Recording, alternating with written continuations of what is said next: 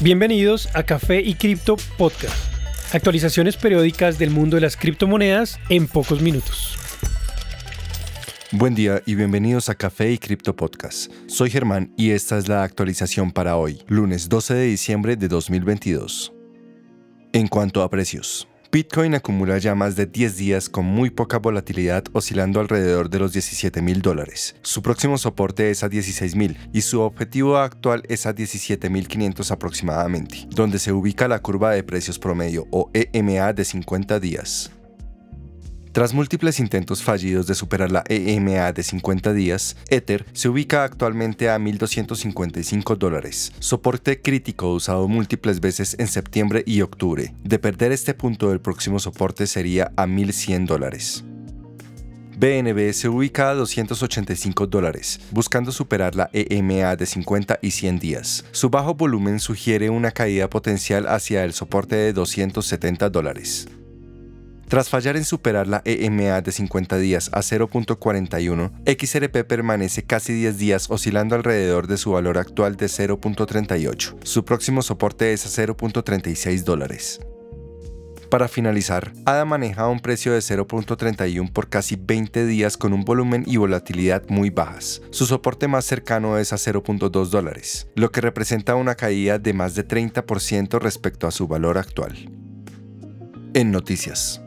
El reporte de prueba de reservas por parte de Binance fue auditado recientemente. Los resultados revelan que la compañía tiene suficientes fondos para permitir retiros masivos por parte de sus usuarios y que sus fondos han sido adecuadamente colateralizados. La unidad de negocios de la firma sudafricana Mazers fue responsable de la auditoría, usando múltiples métodos para verificar que Binance tiene suficientes activos para permitir retiros por parte de sus usuarios. Inicialmente, la firma auditora comparó los activos de billeteras en las blockchains de Bitcoin, Ethereum y Binance, con un reporte de balances de Binance. La compañía encontró una variación inferior al 1%. Mazers le pidió a Binance el mover fondos desde una dirección específica para confirmar que eran los dueños de las llaves privadas de esta billetera. Las transacciones fueron verificadas, por lo cual la firma auditora pudo asegurar que los fondos se encontraron en billeteras controladas por Binance. Posteriormente, Mazers corroboró que los balances de usuario que habían pedido préstamos eran acordes con los reportes presentados por la firma. Finalmente, los auditores usaron la prueba Arbor Milcree, una huella digital segura que permite verificar los balances en cualquier punto del tiempo. Esta permite hacer verificaciones sin obtener acceso a la información privada del cliente. La comunidad respondió positivamente, sin embargo hubo críticas respecto al haber escogido a Mazers como auditor, pues son una firma relativamente desconocida.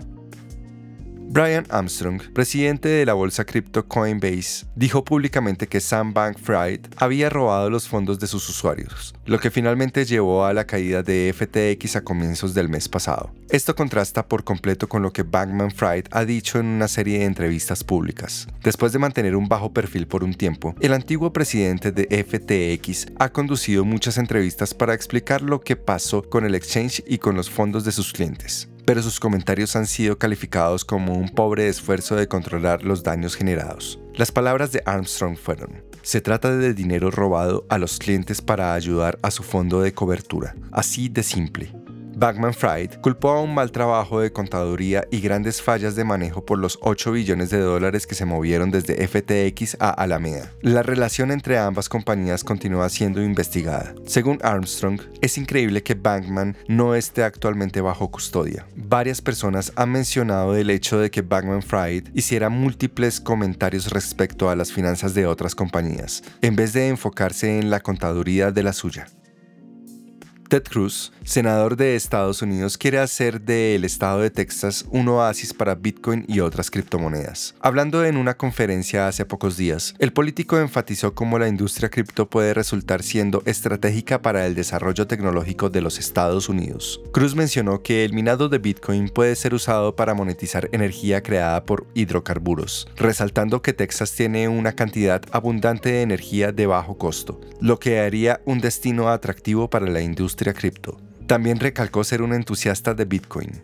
Me gusta Bitcoin porque el gobierno no lo puede controlar. Creo que Bitcoin significa inversión, significa oportunidad y prosperidad, significa independencia financiera. También creo que el aumento de la actividad de minado de Bitcoin en Texas tiene un potencial enorme para la capacidad de la red energética. Texas es uno de los puntos de mayor crecimiento para esta actividad en el país. La oficina del Contralor del Estado mostró ser pro-cripto al decir que las plantas industriales o de manufactura pueden permanecer muchas décadas, pero las plantas de minado de Bitcoin no ponen exigencias de energía a largos plazos.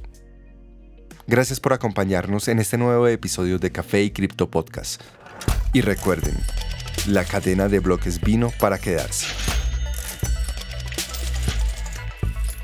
Café y Cripto es un podcast producido y editado en Bogotá, Colombia, con la participación de Miguel Santamaría en la investigación, Elizabeth Bernal en la voz y dirección de marketing, y Germán Méndez en la voz, producción y diseño sonoro. Idea original Miguel Santamaría. Los artículos y análisis mencionados en este podcast no constituyen una recomendación u oferta de inversión ni una promesa de resultados futuros. Haremos todo lo posible para garantizar la precisión de la información incluida en este podcast sin asumir ninguna responsabilidad por información faltante o incorrecta. Las operaciones con criptomonedas implican un elevado riesgo, incluyendo pérdida parcial o total del capital invertido y pueden no ser adecuadas para todos los inversores.